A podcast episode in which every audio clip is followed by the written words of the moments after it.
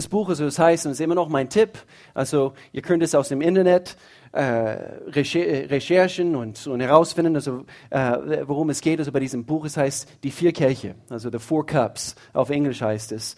Und er stellt dar in diesem Buch, dass Gott ein Angebot für uns alle gemacht hat. Jeder einzelne von uns. Jeder einzelne von uns. Er macht uns ein Angebot für ein viel besseres Leben. Und ich weiß nicht, wie es euch geht. Ich bin immer noch nicht zufrieden mit meinem Leben. Also das verrate ich euch also jetzt gerade im Augenblick. Ich bin immer noch nicht zufrieden. Gib deinem Nachbarn einen Schubs und sag, sei nicht zufrieden mit deinem Leben, so wie es jetzt ist. Tu es.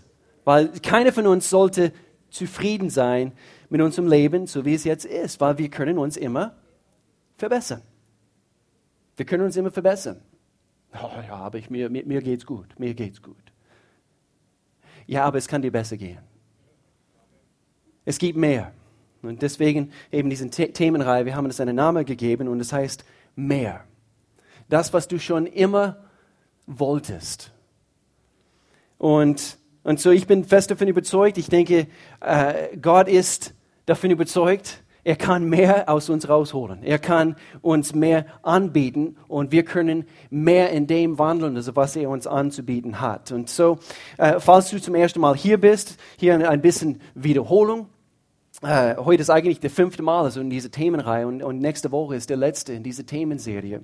Und, und es handelt sich um die vier Kernzusagen Gottes, äh, die quer durch die Geschichte, auch durch die Bibel zu sehen sind. Und die Juden feiern äh, das Abendmahl ein bisschen anders, wie wir hier im, im, im westlichen Kultur. Das Abendmahl vielleicht äh, du kennst es also nur anhand von, das kennen wir alle, eigentlich nur anhand von, von ein Kelch oder äh, eben ein, ein Schluck also Wein oder, oder Traubensaft und dann natürlich also nehmen wir ein, ein Stück Brot dazu und die Juden feiern das Abendmahl immer mit, mit vier, ja, jetzt mache ich es wieder, mit vier, nicht drei, sondern vier,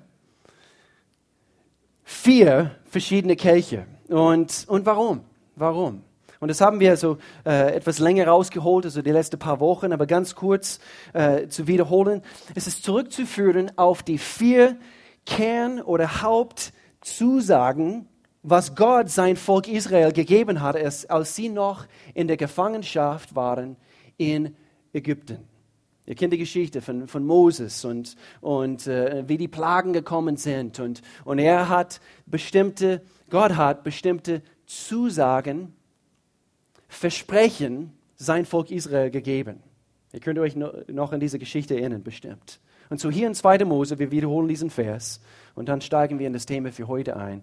In 2. Mose Kapitel 6 und Verse 6 bis 7, er sagt hier, Gott sagt hier, ich bin der Herr und ich werde euch aus den Lasten Ägyptens herausführen und werde euch oder werde euch aus ihrer Knechtschaft erretten und werde euch erlösen durch einen ausgestreckten Arm und durch große Gerichte. Werden wir noch anschauen heute. Und ich werde euch als mein Volk annehmen und ich will euer Gott sein. Und so die Juden denken an diese vier Versprechen, diese Zusagen Gottes, so wie sie äh, das Abendmahl feiern. Und so das Erste, diese erste Zusage, Gott sagt, ich werde euch herausführen. Wir haben beim ersten Kelch, diesen Themenreihe, haben wir angeschaut, dass es ist höchst notwendig, oder es ist äh, Gottes, sagen wir so, es ist Gottes erste Priorität, uns einfach rauszuholen, aus Ägypten heraus. Erst dann, wo er uns herausgeholt hat, und wir beziehen das natürlich auf ein Leben in der Sünde zu leben, er holt uns zuerst heraus, bevor er uns überhaupt äh, sonst irgendetwas, sagen wir, antut. Er kann uns erst behandeln, er kann uns erst äh, befreien, so wie wir letzte Woche angeschaut haben, von gewissen Dingen aus unserer Vergangenheit und so weiter. Er muss uns einfach zuerst herausholen. So, das war Kelch 1. Und dann Kelch 2, ich werde euch befreien. Das war letzte Woche. Wir haben auch eben Connect-Gruppenleiter und Hauptleiter hier auf die Bühne gehabt. Ihr könnt euch daran erinnern vielleicht. Und, und wir haben davon gehabt, also erst müssen wir rausgeholt werden, aber dann müssen wir befreit werden von gewissen Dingen, Mentalitäten aus unserer Vergangenheit. Und, und nur innerhalb gesunder Beziehungen, die, die auf demselben Fundament gebaut werden, können wir anhand von, von solchen Beziehungen diese Person, er glaubt an derselbe Gott und, und, und, und, und zusammen, ihr, ihr, ihr, kommt zusammen, wir haben gesagt, in einer, in einer, in einer Connect-Gruppe oder anhand von einfach verschiedenen Freundschaften mit, mit anderen Christen, dass unsere Denkweise richtig gebogen wird. Und das brauchen wir alle. Ich habe selber erlebt über den Jahren, was, was ich von anderen Menschen lernen konnte, was ich von meiner Frau lernen konnte, was ich von guten Freund, Freunden lernen konnte von meinen Schwiegereltern, von meinen eigenen Eltern. Der Basis ist derselbe. Und, und dann heute, und das werden wir noch anschauen, ich werde euch erlösen. Sie klingen alle, alle diese Begriffe klingen etwas ähnlich und doch von einer anderen Perspektive betrachten wir Gottes Werk in uns. Und so, das werden wir heute anschauen. Ich werde euch erlösen. Und, und wir können sagen, damit unser Zustand damit unsere Ausrichtung im Leben das entsprechen kann, was Gottes Ursprung, Design für uns war.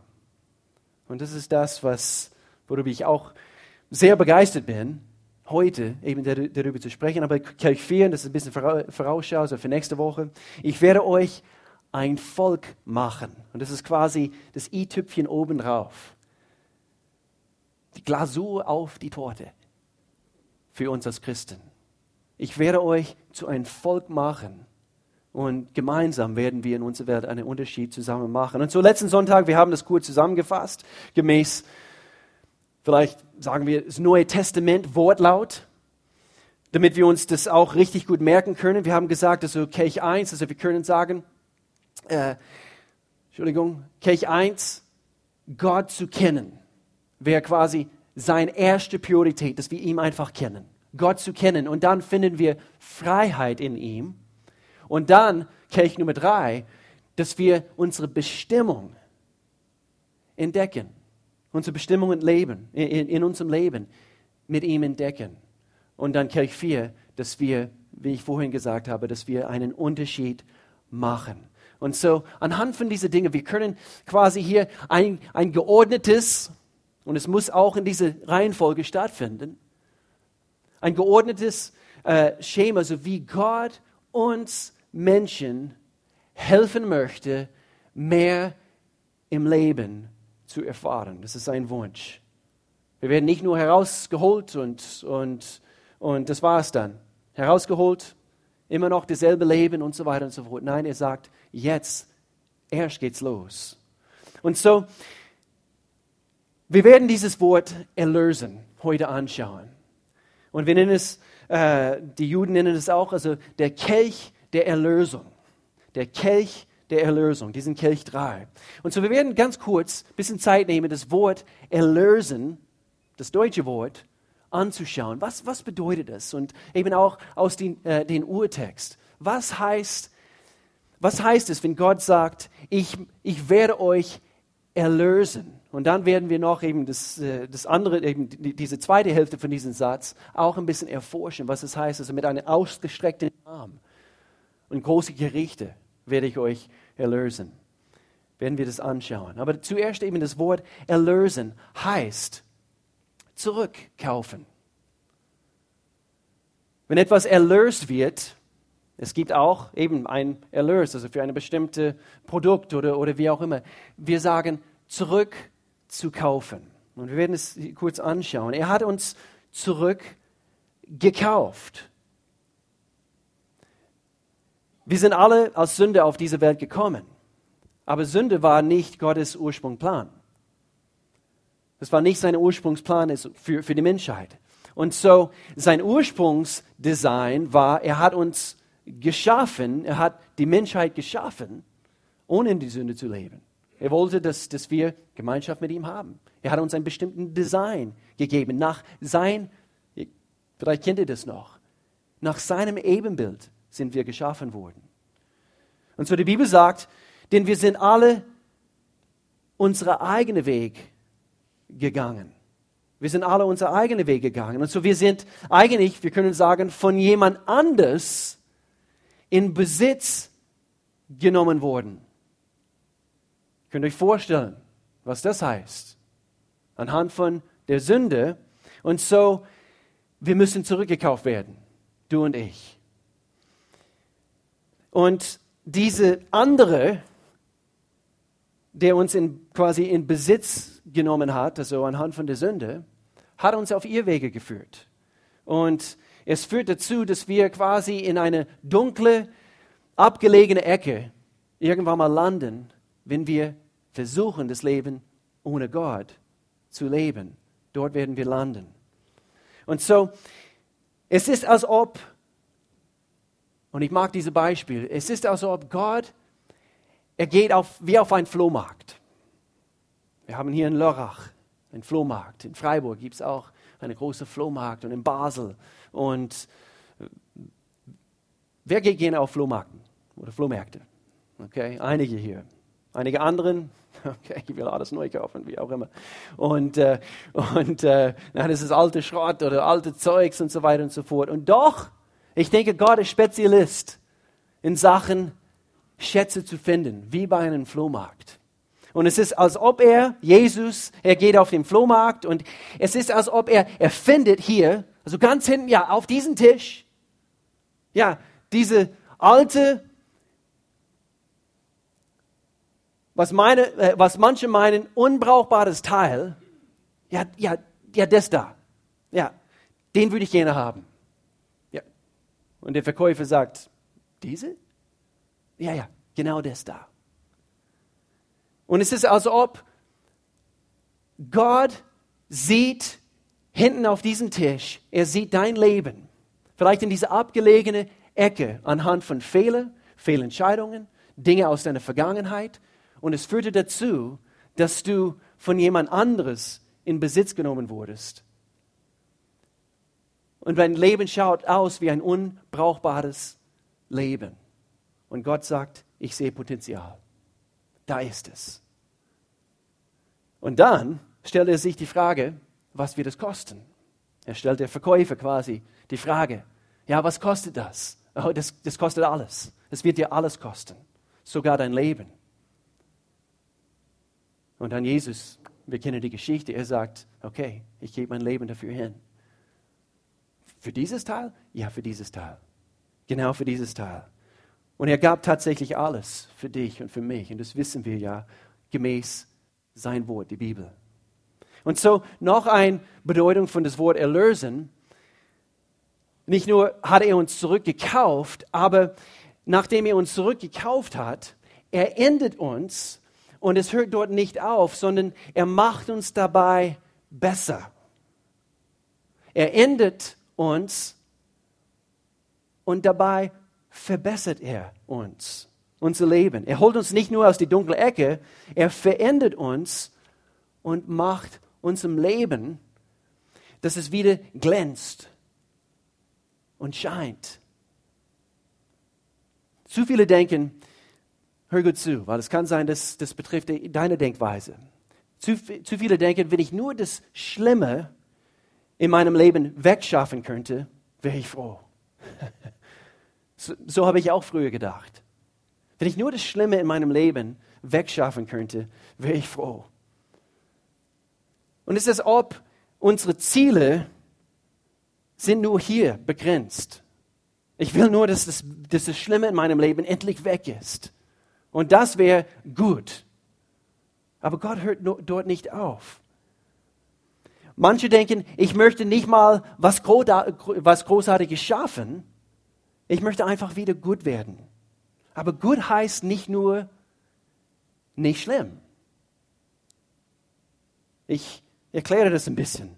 Gut heißt nicht nur nicht schlimm. Gott möchte nicht nur das Schlimme in unserem Leben wegschaffen, sondern dich neu formen und zu deinem Ursprungsdesign zurücksetzen. Das ist eigentlich seine Wille. Und so er endet uns und es hat hier, wie wir letzte Woche gehört haben, hat eigentlich sehr, sehr viel mit unserer Denkweise zu tun, damit wir höher denken können. Als nur, ich bin so ein, ein miese Kerl. Und ich will es endlich dorthin schaffen, wo ich, wo ich endlich gut werden kann. Aber hört dort nicht auf. Äh, diese, diese gute alte Prospekte so von, eigentlich ein Bü Büchlein von, äh, von, das war von Minus und Plus. Reinhard Bonke, von Reinhard Bonke. Ich meine, wir haben sie immer noch also im Foyer irgendwo rumliegen. Von Minus zum Plus. So, er nimmt uns nicht nur zum Null. Jetzt bin ich wieder dort an diesen Punkt gekommen, wo ich, wo ich endlich gut bin, sondern er führt uns ins Plus hinein. Und, und so kommen wir dann, dann zu dieser dritten Bedeutung von, von das Wort erlösen. Und hier heißt es, er kauft uns zurück, er erinnert uns und macht uns dabei besser. Und dritte Bedeutung, und das sehen wir in den Urtext, es heißt eigentlich äh, ein bisschen so von dem Sinn von, den, von das Wort, es heißt zu restaurieren oder wiederherzustellen. Und das Wort Wiederherstellung, es, es, es, es trägt in der Bedeutung wie am Anfang. Wiederherstellen, wie am Anfang. Melanie und ich, wir haben einen Tick, ihr seht, einige kennen das also mittlerweile. Wir, wir mögen es, auch über den Jahren, also in den 20 Jahren, wo wir verheiratet sind, haben wir vier Häuser gekauft. Und es fing an so in unserem ersten Jahr in der Ehe. Wir haben nach sechs Monaten unser erstes Haus in den USA gekauft. Ein altes Ding, 1925. Also wurde das gebaut, nicht so alt, also wie manche Häuser hier. Und, äh, und doch, es war alt, im Zerfall, die Böden, äh, die Wände, das Dach, also alles müsste quasi neu gemacht werden. Und, äh, und äh, etwa ein paar Wochen äh, in diesem Prozess haben wir uns die Frage gestellt, also nach sechs Monaten, nachdem wir verheiratet waren, was in aller Welt machen wir? Wir wussten nicht mal, was wir überhaupt machen. Aber es ist gut geworden. Und wir haben äh, innerhalb von zwei Jahren um die 15.000 Dollar verdient anhand von dem Verkauf, also von diesem Haus. Und so es ist wie ein, ein altes Haus zu reparieren. Und, und Gott sagt, Gott sagt, er, er geht nicht hin und schaut dein Leben an und er, er geht nicht, nicht nur hin und, und, und er sieht die Risse in unserem Leben und geht hin mit seinen Acryl und macht diesen Rissen zu und, und, äh, und, und dann die alten Dachziegeln, die kaputt sind, ersetzt er sie mit neuen Dachziegeln und so weiter. Er macht alles neu. Er macht alles neu. Er tut nicht nur die Wände streichen und es schaut aus, als ob es neu ist, sondern er macht alles neu. Er restauriert dein Leben. Er stellt es wieder her wie am Anfang. Und, und, und so ist es auch gewesen, also über den Jahren. Also wir wollten nicht nur äh, eben die Wände streichen mit unseren Häusern und so weiter. Melanie, das war immer. Also wenn wir, wenn wir, die, wenn wir die Bäder nicht komplett neu machen konnten, sie wollte unbedingt, dass wir wenigstens die Toiletten ersetzen. Das war, das war sehr, sehr wichtig. Ich weiß nicht, also wem es so geht, aber eben für Melanie, das war sehr, sehr wichtig und äh, ich kann es auch verstehen. Aber Gott macht nicht nur in die Bäder deines Lebens die Toiletten neu. Er macht alles neu. Er macht alles neu. Er restauriert unser Leben. Er stellt alles wieder her. Er sieht unser Potenzial. Und wir haben auch Potenzial gesehen in diese verschiedenen Häuser über den Jahren. Und er sieht dein Potenzial. Ich kann etwas Großartiges daraus machen. Weißt du, weil er wusste, hör gut zu, er wusste, wie sein Ursprungsplan ausgesehen hat. Und so anhand von dem, er weiß, wohin er dich führen kann, damit du wieder dorthin kommst, wo er dich haben möchte. Er weiß immer noch, er ist nicht frustriert. Werden wir noch anschauen. Gott, Gott möchte sich herabneigen, Psalm Kapitel 18. Einer meiner Lieblingsverse. Er möchte sich herabneigen, um dich groß zu machen. Und das tut er. Er geht hin, er restauriert, er macht alles neu. Und manchmal wir sehen nicht das in uns, was Gott sieht. Und zu oft ist es der Fall. Wir sehen nicht das, was Gott sieht. Gott sieht dieses Potenzial. Melanie hat nicht mal die Potenziale mir gesehen. Also am Anfang in unsere, in unsere Zeit auf die Uni. Sie hat nicht die Potenziale mir gesehen. Und, und so äh, im Fitnessstudio, so auf die Uni, ich, ich musste manchmal eben mein Sweatshirt ausziehen mit meinem Träger-T-Shirt und zeigen, was hier an Potenzial hier so alles gibt. Ich habe mich so manchmal gefühlt, also wie, und manchmal wir fühlen uns auch so, wie der Welpe im Schaufenster. Wie diese Welpe im Schaufenster. Und die Welpe will unbedingt genommen werden. Und macht Saltos, also im Schaufenster. Ich könnte es euch vorstellen. So manchmal anderen sehen nicht mal deine Potenzial. Aber eines Tages hat sie meine Potenzial gesehen. Und ihr kennt die Geschichte. Hier ist ein Zitat, was ich immer wieder gebracht habe. Und ich finde kein besseren Zitat in Bezug auf Potenzial. Miles Monroe, großartige Bücher geschrieben. Wir müssen aus unserem Potenzial oder wir müssen uns unserem Potenzial bewusst werden, sagt er. Potenzial ist versteckte Fähigkeit. Es ist versteckt. Unangezapfte Kraft. Ungenutzte Energie. Es ist alles, was du sein kannst, aber noch nicht bist.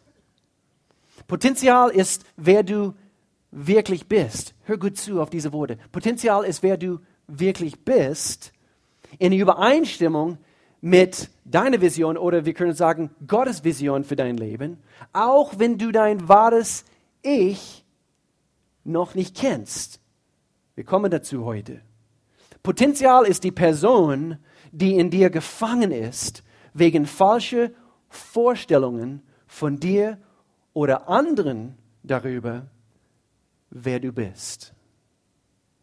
Das ist das, was Potenzial bedeutet. In Epheserbrief Kapitel 2, Vers 10, wir lesen das alle hier zusammen, in Jesus Christus sind wir Gottes, lesen wir zusammen, Meisterstück. In Jesus Christus sind wir Gottes Meisterstück.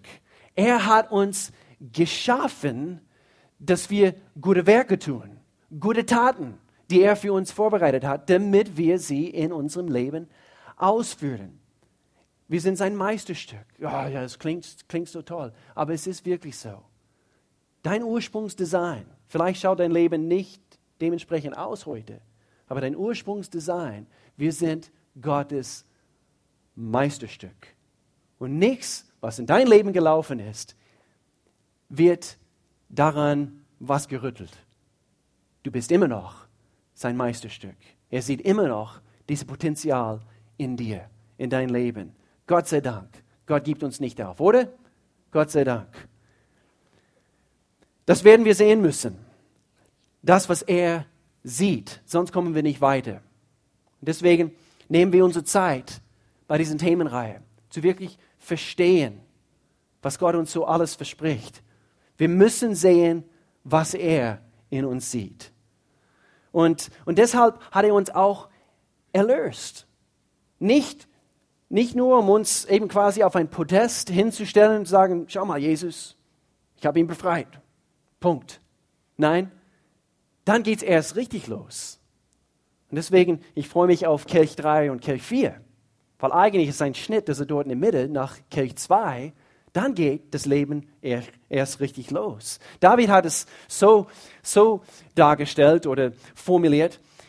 Ich liebe diesen Vers. Er rettet mich, Neues Leben Übersetzung, Psalmgebiet 40. Er rettete mich aus dem Sumpf der Verzweiflung, aus Matsch und Schlamm. Und da musste ich an die, an die Israeliten in Ägypten denken verfangen in diese Sklaverei. Und was haben sie getan? Sie haben eigentlich aus Matsch, haben sie die Steine gemacht, womit sie die Pyramiden gebaut haben. Daher kamen die Pyramiden. Die Israeliten haben diese Dinge gebaut. Er rettet mich aus dem Sumpf der Verzweiflung, aus Matsch und Schlamm. Beschreibt es dein Leben oder beschreibt es dein Leben damals? Er stellte mich, und hier ist sein Ziel, auf festen Boden und gab meinem Leben oder gab meinen Füßen festen Halt. Es ist hier nicht vorne zu, zu lesen, aber die Hoffnung für alle äh, Übersetzung. Hör gut zu. Ich war in eine verzweifelte Lage geraten, wie hinten auf, diese, auf diesen Tisch beim Flohmarkt. Wie jemand, der bis zum Hals in eine Grube voll Schlamm und Kot steckt. Aber er hat mich herausgezogen und auf festen Boden gestellt. Jetzt haben meine Füße wieder sicheren Halt. Amen. Amen. Andere Menschen in deinem Leben werden vielleicht plötzlich staunen. Und es kann sein heute. Sie staunen über dein Leben anhand von Gottes Werk in dir über den letzten Jahren.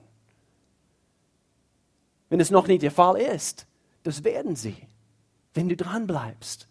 Und wenn, wenn du wirklich anfängst zu trinken aus dieser verschiedenen Kelche, die Gott uns anbietet, diese Verheißungen. Er stellt uns nicht nur hin, sondern wir haben jetzt einen sicheren Halt. Unsere Füße stehen auf festem Boden und dann geht es richtig los. Gott schenkt uns in Jesus ein neuer Start. Dein verstecktes Potenzial kann sich jetzt entfalten. Und deshalb ist diesen Teil der Verheißung ähm, dass, dass er uns erlösen möchte, äh, mit einer ausgestreckten Arm und mit großen Gerichte. Deshalb gerade diesen Teil von dieser Verheißung ist sehr, sehr wichtig zu verstehen. Man kann es falsch verstehen. Ich erlöse euch mit einem ausgestreckten Arm und große Gerichte. Es ist nicht bezogen auf dich. Er richtet dich nicht in dem Augenblick. An wem richtet er?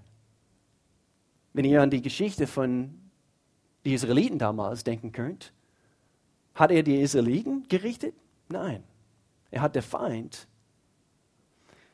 die Sklaventreiber oder Meister quasi, gerichtet. Die Ägypten. Und das ist ein Bild eben für, für unsere Situation. Er richtet uns nicht. Deswegen, er richtet der Feind. Und es gibt, und das haben wir letzten Sonntag gesagt, klar dargestellt. Es gibt, wie die Bibel das nennt, ein Feind deiner Seele. Und das ist der, der gerichtet wird, damit du erlöst werden kannst. Und, und doch der Feind, er ist listig, haben wir letzte Woche gehört. Er versucht uns zu verhindern, dass wir, äh, damit wir nicht vorwärts kommen. In 1. Thessaloniker, wir werden ein Wort hier anschauen, 1. Thessaloniker, Kapitel 2, Vers 18, Paulus spricht hier und er sagt hier, wir waren entschlossen, zu euch zu kommen. Ich, Paulus, versuchte es sogar mehr als einmal. Ich wollte vorwärts kommen. Doch der Satan, der Teufel, hat uns daran gehindert. Das ist eine sehr, sehr interessante Wortlaut hier. Und eigentlich das Wort hier verhindern oder zu hindern in dem Griechischen, es heißt ekopto. Und das heißt zu erschweren, zu blockieren. Etwas wird in der Weg gestellt, damit du nicht vorwärts kommst. Und das ist der, der Werkzeug der Feind, weil er kann dich nicht antasten. Du bist die Gerechtigkeit Gottes in Jesus Christus, wenn du an ihm geglaubt hast. Er kann dich nicht antasten, aber er versucht deinen Weg anzutasten. Und eine andere Bedeutung von dieses Wort Ekopto, es heißt, oder es ist wie ähm, eine, eine, Grü eine Grübe auf deinen Weg wird gegraben.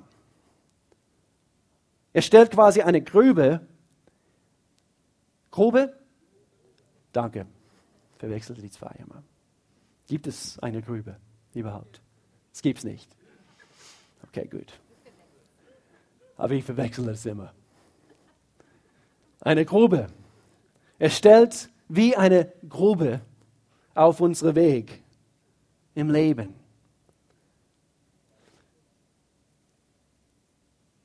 Und doch, es gibt dieses alte Sprichwort. Ich müsste wieder daran denken. Wer anderen eine Grube gräbt, fällt selbst hinein. Ihr kennt diese, oder? Gott sei Dank. Gott sei Dank. Das gilt auch in dieser Situation. Wer eine Grube gräbt für dich, in dein Leben als Kind Gottes, der fällt selbst hinein. Der Feind, er verliert. Ich habe das Ende der Bibel schon gelesen. Wir wissen, wer gewinnt, oder? Wir wissen.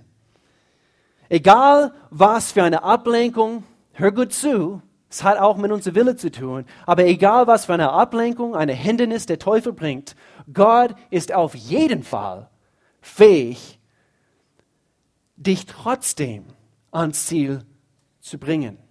Ich erkläre das kurz. Hier, Römer Kapitel 8, Vers 28. Und wir wissen, dass für die, die Gott lieben und nach seinem Willen zu ihm gehören, alles zum Guten führt. Ja, schau mal. Gott hat diese schlimmen Dinge in meinem Leben verursacht. Wie, wie, wie verstehen wir solchen Schrott aus diesem Vers? Tue das Gott nicht an, indem dass du anhand von sowas, also du interpretierst es, so wie du es interpretieren möchtest. Nein, Gott tut dir nicht diese Dinge an, die tun wir uns selbst an, anhand von Fehlentscheidungen, anhand von unserer Wille, anhand von, von unserer eigenen, wie wir letzte Woche ange, angeguckt haben, unsere Fleisch, unsere Begierden und so weiter und so fort. Aber trotzdem kann Gott das wenden und wieder zum Guten führen. Es ist wie, vielleicht eine Frage, kann man nach Berlin kommen über Amsterdam? Geht das? Felix? Felix sagt ja. Ist das optimal? Ist nicht optimal. Okay. Vielleicht manche, die hier sitzen und ihr habt es nicht drauf, also was Orientierung angeht. Ihr würdet sagen, ja natürlich, hajo, das ist der schnellste Weg. Nein, es ist nicht der schnellste Weg. Kann man aber über Amsterdam nach Berlin kommen? Geht das? Es geht. Es ist nicht optimal. Wird einige Stunden länger dauern. Aber von Amsterdam aus ist auch, oder es gibt auch eine Straße nach Berlin. Das heißt, wenn dein Leben hier gelandet ist, du bist hier angekommen anhand von gewissen Dingen, Fehlentscheidungen, Dingen in deinem Leben, Gott schafft trotzdem einen Weg nach Berlin. Egal was du getan hast, es gibt immer einen Weg ans Zielort. Gott macht es möglich, weil alles zum, zum, er kann alles zum Guten führen. Er kann das. Und so ist er des, des, deswegen frustriert und er gibt uns auf, weil wir in Amsterdam gelandet sind. Ist er deswegen frustriert? Er sagt zu Jesus, Jesus, ich weiß, also, kennst du den Weg? Jesus sagt, keine Ahnung. Ich wollte, dass er da hinkommt und schau mal, er ist jetzt in Amsterdam. Römer Kapitel 11 und Vers 29. Er bereut es nicht, wenn er uns ein Zielort vorgegeben hat. Und dann sagt er, schau mal, ich, ich hätte es ihm niemals sagen sollen. Er hätte da hingehen, weil schau mal, er ist jetzt in, wenn Gott in seiner Gnade Gaben gibt oder jemanden beruft, unterstreiche das Wort beruft, er macht es nicht rückgängig. Das heißt, nur weil wir in Amsterdam angekommen sind, er macht seine Berufung nicht rückgängig, ist immer noch vorhanden. Ist immer noch vorhanden. Auch mit 50. Schau mal mein Leben an, meine Berufung. Ist immer noch nicht zu spät. Ich liebe es, Geschichten zu hören, eben von manchen hier in der Gemeinde und, und anderen über den Jahren, wo, wo, wo sie auch schon älter sind und sie haben diese Dinge zum ersten Mal im Leben so entdeckt und, und, und auch in diesem Alter, ihr Leben entfaltet sich. Und es ist wie eine Blume, die aufgeht. Und die Erfüllung, was sie dabei erleben, in Gott. Neues Leben Übersetzung. Das heißt, die Gaben, die Gott gibt und die Berufung, die er ausspricht, bereut er nicht und sie gelten für immer auch wenn wir auf Irrwege gegangen sind. Und es ist gut zu hören. Gott bereut es nie, dass er dich geschaffen hat. Das bereut er nicht. Egal, was du tust. Gott hat nie seine Meinung wegen dein Leben geändert, nur weil deine momentane äh, Situation, dein momentanes Zustand so aussieht. Er hat nie seine Meinung geändert. Jesus, ich weiß nicht, jetzt, was, was wir jetzt machen. er ändert nie seine Meinung. Gott ist nie fertig mit uns. Er kann immer einen Weg finden, damit sein Plan in uns entfaltet werden kann. Aber wie? Wie? Und jetzt, das ist die Frage für uns heute. Wie trinken wir, sagen wir, aus diesem Kelch? Wie trinken wir aus diesem Kelch? Und es hat sehr viel mit einem Begriff zu tun, wovon wir im Neuen Testament hauptsächlich lesen können. Und es ist ein sehr zerstrittenes oder umgestrittenes äh, Thema. Aber wir werden kurz äh, eben das Thema anschauen. Und zwar die Geistesgaben. Geistesgaben. Wie trinken wir aus diesem Kelch oder wie erleben wir, wie fangen wir an zu erfahren, wozu Gott uns wiederhergestellt hat? Wir schauen diesen Begriff an in Römer Kapitel 12 und Vers 6. Gott hat jedem von uns unterschiedlichen oder unterschiedliche Gaben geschenkt. In einer anderen Übersetzung, es heißt Gnadengaben. Gnadengaben. Und eigentlich das Wort Gnade, was hier äh, äh in, in dem Urtext zu sehen ist, ist eigentlich das Wort Charis. C-H A-R-I-S. Ihr könnt euch jetzt vorstellen, ein ähnliches Wort, also woher das kommt, charismatisch, charismatisch. Und vor allem in unserem Teil der Welt, das hat einen sehr, sehr negativen Touch. Charismatisch, oh, die Charismatiker, das sind die, also als ob, also, als ob wir die Teufel anbeten würden oder so. Die Charismatiker. Nein, ist die Bedeutung ist eigentlich, ähm, es, es, hat mit, mit, mit die Geistesgaben zu tun. Und diese bestimmten Gnade, diese Befähigung, was Gott uns gibt. Gott hat jedem von uns Charis gegeben. Nicht, nicht Charis. Kann man auch falsch verstehen. Uh, Happy Ween kommt. Und wir sagen immer bei Happy Ween, wir, wir, unser Ziel ist es, die, Zahn, äh, die, äh, die Zahnärzte im Raum Lörrach also einfach ein gutes Geschäft zu machen. Nein, so ist es nicht. Gott hat jedem von uns unterschiedliche Gnadengaben gegeben, geschenkt. Okay, aber wie entdecken wir diese Dinge? Hier noch, noch ein Vers, 1. Korinther Kapitel 14 und Vers 1. Die Liebe soll euer höchstes Ziel sein, das wissen wir ja als Christen. Aber bemüht euch auch um die besonderen Gaben, die der Geist zuteilt, sagt Paulus hier. Wir dürfen nicht dabei vergessen, das Thema ist Erlösung, Wiederherstellung. Wir wurden zurückgekauft damit wir unsere bestimmte Auftrag, unsere Berufung entdecken können. Und Gott gibt uns Gaben,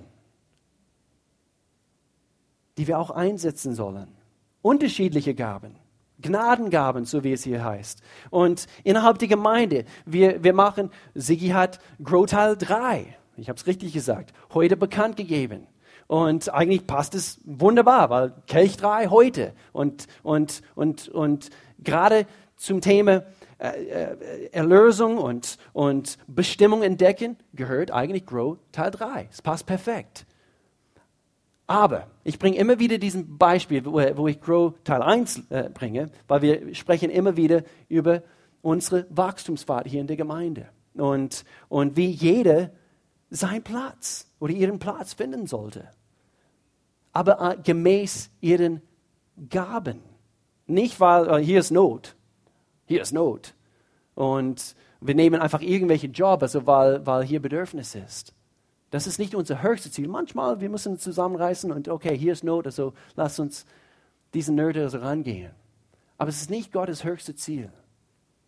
Und ich bringe, ich immer wieder diese Beispiele. Es gibt welche, die jetzt gerade oben beim Babydienst zusammen äh, äh, uns alle hier unterstützen, indem sie die Babys, also die ganz Kleinen, und natürlich die kleinen Kinder und so weiter, die, die nicht nur auf sie aufpassen, sondern sie, sie sind, ich, äh,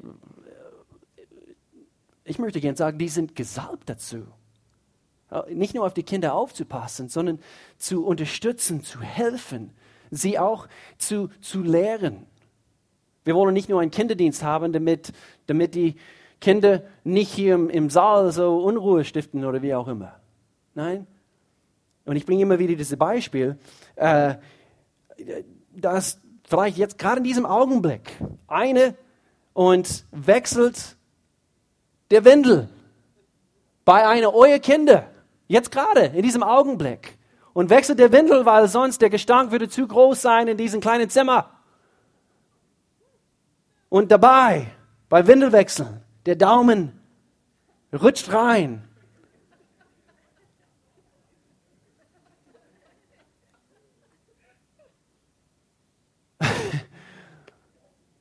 Weißt du was, es ist schlimm genug, wenn es dein eigenes Kind ist.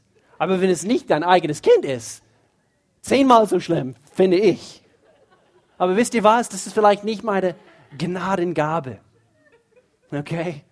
Ein, ein Team zu leiten, ähm, ähm, einfach Leidenschaft überhaupt ist, ah, es ist mein Ding. Ich liebe es. Ich liebe es.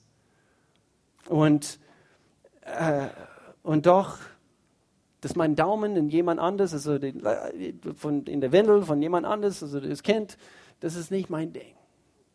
Aber ich bin sehr dankbar, dass Menschen diese Gabe haben und dazu befähigt worden sind, gesalbt sind eigentlich in diesem Hinsicht. Und, und äh, wir sind alle unterschiedlich, jeder einzelne von uns.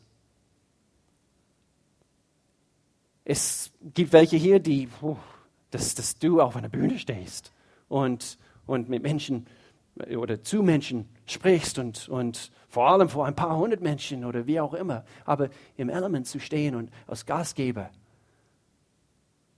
zusammen mit anderen, als Gastgeber zu sein, das ist dein Ding. Du siehst alles. Oh, diese Lampe gehört dorthin. Und die Kerzen, oh, es fehlen die Kerzen heute. Und wir müssen die, die Kerzen anzünden und Kaffee, oh, es riecht nach Kaffee hier und, und jeder fühlt sich wie zu Hause und, und das ist dein Ding. Die Gaben sind verschieden. Wir sind alle unterschiedlich. So, welche Schritte soll ich nehmen? Welche Schritte soll ich nehmen? Ich bin erlöst, aber wofür? Und natürlich, wir beziehen das heute ein bisschen so auf, auf die Gemeinde, aber lassen wir bloß, hör gut zu, lassen wir bloß nicht unterschätzen, was wir innerhalb Gottes, es ist sowieso Gottes Design, dass wir innerhalb sein Leib, was wir alles zusammen erfahren. Innerhalb dieser diese gesicherte Atmosphäre, wir lernen, was es heißt, uns zu entfalten. Und das i-Tüpfchen obendrauf, nächste Woche Kirch 4, dabei zusammen einen Unterschied zu machen. Und ich denke, es hat erst so richtig angefangen bei uns. Es gibt viel, viel, was Gott uns noch geben möchte und viel Gebiet, die wir noch einnehmen sollen für ihn.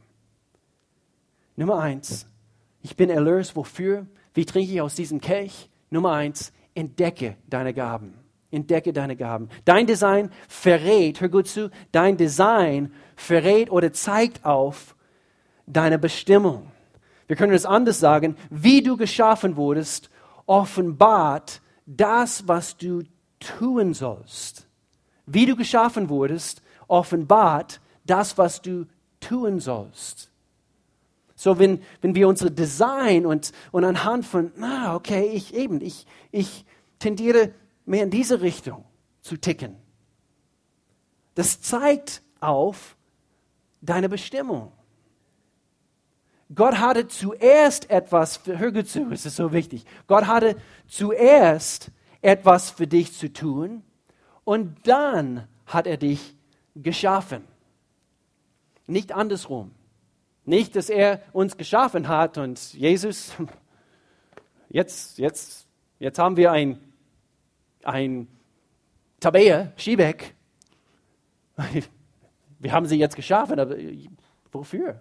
Ja, wir, wir finden bestimmt eine Aufgabe für sie. Ganz bestimmt, ganz bestimmt. Nein, nein. Andersrum.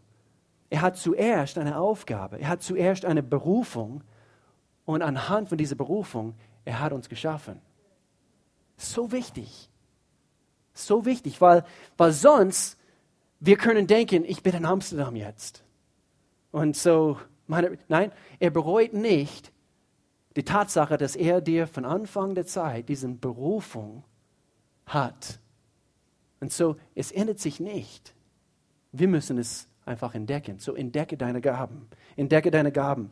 Psalmkapitel 139, wir haben es hier nicht auf, auf, der Leinwand, aber diesen bekannten Vers, wo, wo David, König David, er sagt, du hast mich wunderbar, du hast mich genial geschaffen. Und er sagt diese, diese, eben diesen Wort, gefällt mir. Und er sagt, das weiß ich wohl. Das weiß ich wohl. Und so, wenn wir unsere Gaben entdecken, es, es tut was in uns. Das, das weiß ich wohl, wer ich in dir bin, Gott. Das, was du mir gegeben hast, diesen Gnadengaben, diese Talente. Wofür? Für meine eigenen Zwecke? Nein, für deine Zwecke. Und jetzt verstehe ich, jetzt so endlich, dass es losgehen kann und wo ich wirklich anfangen kann, zusammen mit anderen einen Unterschied zu machen. Aber der Schlüssel zu alles in, diese, in diesen Formel. Der Schlüssel zu alles ist Gott. Alles fängt bei Gott an. Alles fängt bei Gott an. Wir, wir lesen hier Epheserbrief Kapitel 1. Außerdem hat Gott uns seinem Plan entsprechend durch Christus zu seinen Erben gemacht. Er, der alles nach seinem Willen und in Übereinstimmung mit seinem Plan, seinem Plan ausführt, hatte uns von Anfang dazu bestimmt, mit dem Ziel, dass wir zum Ruhm seiner Macht und Herrlichkeit beitragen, wir alle, die wir unsere Hoffnung auf Christus gesetzt haben. Noch eins, Kolosser Kapitel 1, Vers 16, denn durch ihn wurde alles erschaffen, was im Himmel und auf der Erde ist, das Sichtbare, auch das Unsichtbare, Könige, Herrscher, Mächte, Gewalten, das ganze Universum wurde durch ihn geschaffen und hat in ihm sein Ziel. Und so alles fängt bei Gott an. Wenn wir, wenn wir nicht bei Gott anfangen, werden wir nie so richtig unsere Bestimmung und auch nicht unsere Bestimmungsort, unser Zielort erkennen können. Alles fängt bei Gott an. Deswegen, Kirch 1, Gott zu kennen, so wichtig. Wie geht es weiter? Wie trinken wir aus diesem Kelch? Wir müssen unsere Gaben entdecken Nummer zwei, wir müssen auch lernen, was es heißt, unsere Gaben zu entwickeln. Epheserbrief, Kapitel 4, Vers 7. Jedem Einzelnen von uns aber hat Christus besondere Gaben geschenkt, so wie er sie in seiner Gnaden, Gnade jedem zugedacht hat. Und hier ist unsere Aufgabe als Gemeindeleiter, als Pastoren. Ihr habt äh, äh, auch andere Leute, Connect-Gruppenleiter hier in dieser Gemeinde, sie haben, sie, sie haben auch eine pastorale Aufgabe. Unsere Aufgabe zusammen ist es, einige hat er zu Aposteln gemacht, einige reden in Gottes Auftrag prophetisch und andere gewinnen Menschen für Christus. Wieder andere leiten die Gemeinde oder unterweisen sie im Glauben. Sie alle sollen die Christen, das sind, das sind wir, für ihren Dienst ausrüsten, damit die Gemeinde Jesu nicht nur aufgebaut, sondern auch vollendet wird. Und das ist sein Ziel. Nicht nur, dass wir unsere Gaben entdecken, sondern wir auch ausgerüstet werden und dass wir lernen, unsere Gaben zu entwickeln. Und deswegen eben, es ist unsere Aufgabe in der Leidenschaft, gewisse Dinge äh, auf, auf die Reihe zu stellen, damit die ganze Gemeinde das tun kann dass wir diese Gaben entwickeln. Hier in der, in der Gemeinde der offene Tür, und das ist unser Weg, wir helfen Menschen in dieser Hinsicht durch das, was wir nennen Grow. Jeden ersten, zweiten, dritten und vierten Sonntag im Monat nach dem zweiten Gottesdienst findet Grow statt. Und wir, wir lernen über Grow Teil 1, die Gemeinde. Es fängt alles dort an. Und wir ermutigen jede, ob es diese Gemeinde ist, ob es eine andere Ortsgemeinde ist, werde Teil, um deine Gaben, oh, nicht deine Gaben, deine Gaben in Jesus Christus zu entwickeln, es fängt in einer Gemeinde an, einer Ortsgemeinde. Viel zu viele Christen, sie, sie wollen es nicht glauben oder sie verstehen es nicht, aber es ist Gottes Design. Punkt. Und so versuche es nicht zu bestreiten. Pflanze dich in eine Ortsgemeinde. Wir meinen, hier ist ein guter Boden.